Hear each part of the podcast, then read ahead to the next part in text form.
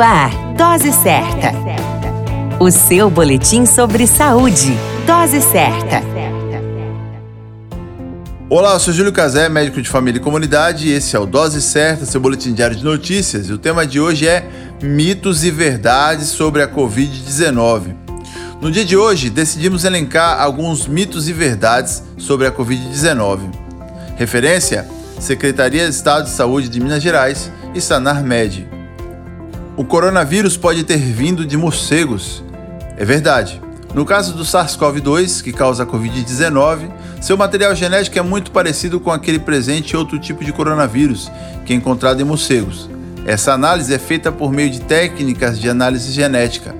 Dessa forma, é possível comparar o material genético de diferentes espécies e encontrar semelhanças ou diferenças como se fosse um jogo de sete erros. Esse achado sugere para os cientistas que existe uma relação entre esse vírus da natureza, como por exemplo os dos morcegos, e o vírus que está causando a pandemia hoje.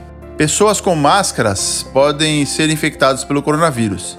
Isso é a verdade. A máscara previne o contato entre as partículas contaminadas exaladas pelo indivíduo doente e a mucosa oral e nasal do sadio. Porém, quando não são cumpridas todas as recomendações de segurança, a infecção pode ocorrer. Por exemplo, se uma pessoa tocar em uma superfície contaminada e sem lavar as mãos encostar no próprio olho, é possível haver infecção, mesmo no uso de máscara.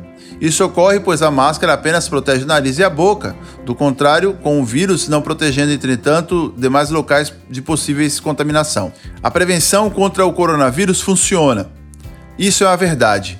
As medidas preventivas, como o uso de máscara, lavagem frequente de mãos, isolamento dos casos suspeitos, distanciamento social, funcionam. Se você seguir as recomendações das autoridades sanitárias, como o Ministério da Saúde, secretarias de Estado de Saúde municipais, entre outras, poderá reduzir as chances de que a doença cometa você ou seus familiares.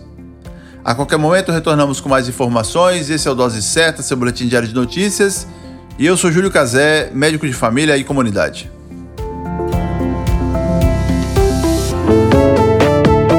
Dose Certa o seu boletim sobre saúde.